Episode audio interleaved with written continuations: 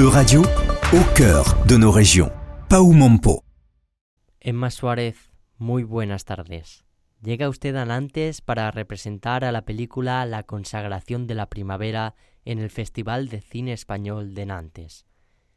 En esta película usted realiza el papel de Isabel, la madre de un joven con diversidad funcional. ¿Puede presentar brevemente a su personaje? Yo interpreto, bueno, tú lo has presentado muy bien, el personaje de Isabel es la madre de David.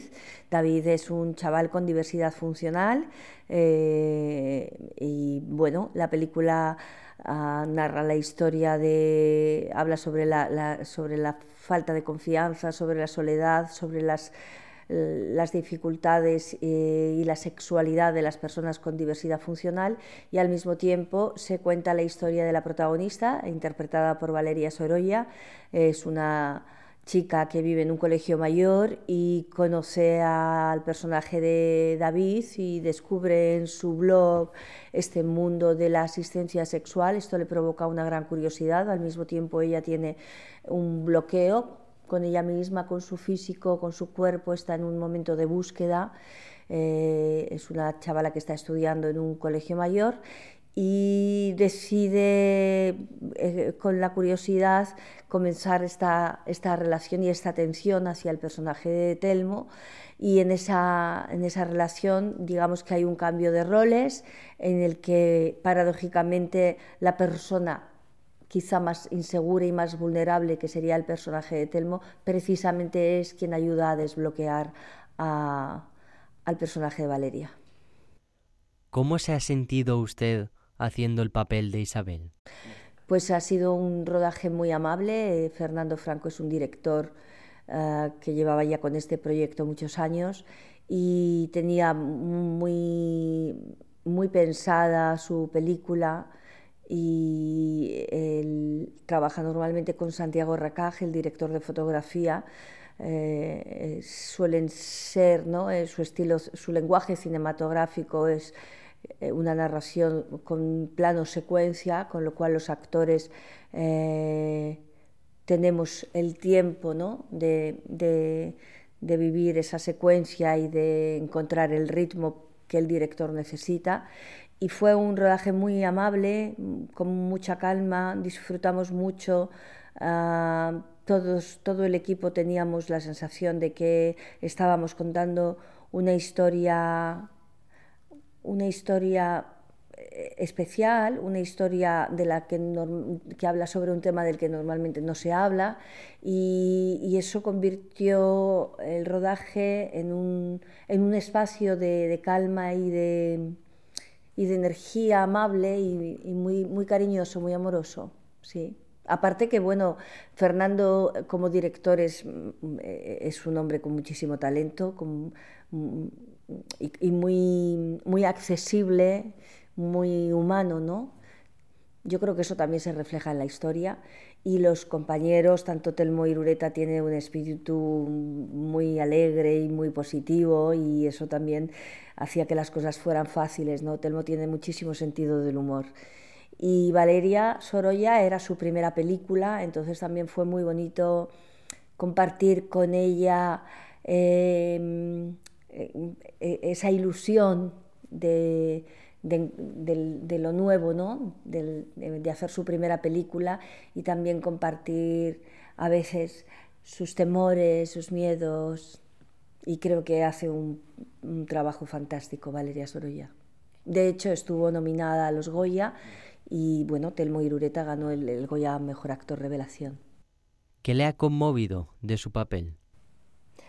Isabel es una, eh, es una mujer que aunque no, es una película en la que se hable del pasado de los personajes, sin embargo podemos entender eh, fácilmente, podemos intuir que este personaje en concreto es una mujer que dadas las circunstancias ha, tenido dificultades y eso la, la, ha hecho fuerte también, ¿no?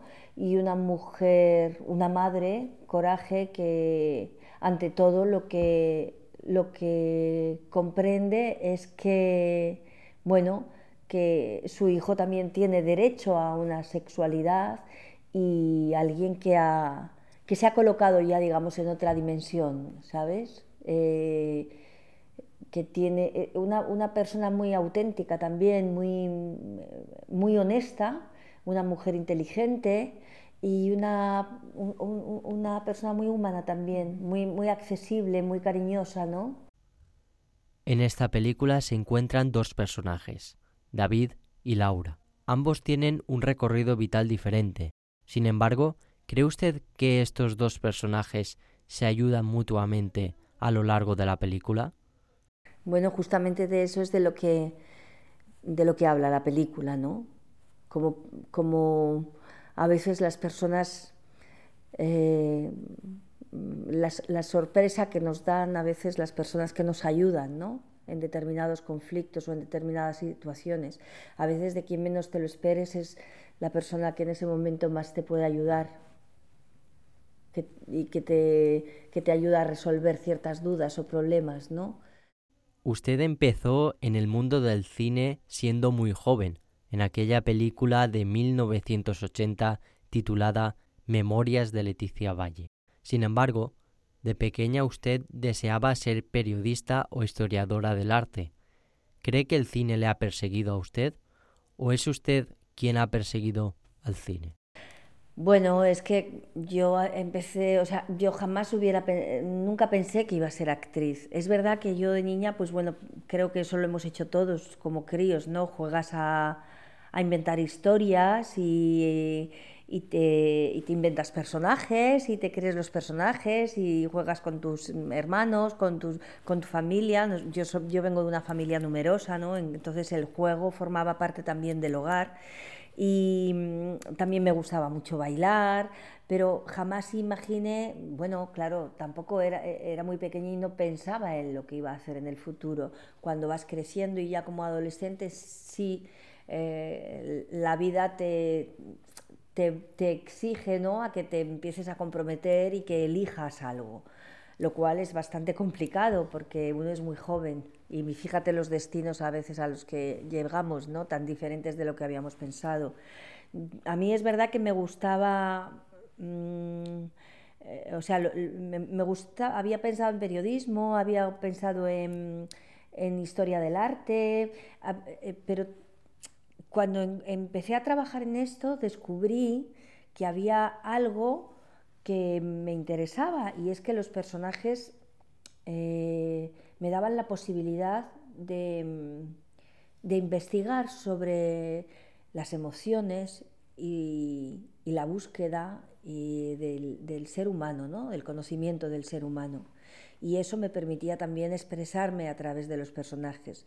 Yo era muy tímida y, al hacer una primera película, aquellos, ese mundo fue fascinante y se convirtió para mí en un descubrimiento. Ah, para mí mm, era absolutamente inesperado que yo fuera a seguir trabajando, pero sí que en un sentido práctico pensé que se abría una puerta y una posibilidad de trabajo ¿no? y de futuro.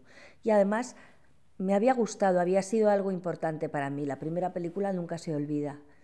Y a partir de ese momento, pues decidí que igual mm, debería formarme, ir a escuelas de, interpretación y seguí en contacto con las personas que había trabajado, que ellos sí seguían trabajando y cuando había alguna prueba o algún casting, pues siempre me llamaban, ¿no?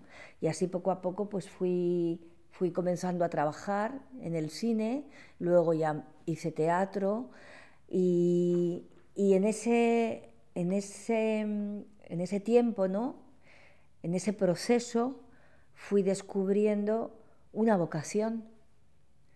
Y, y esa vocación en el tiempo se convirtió también en un compromiso.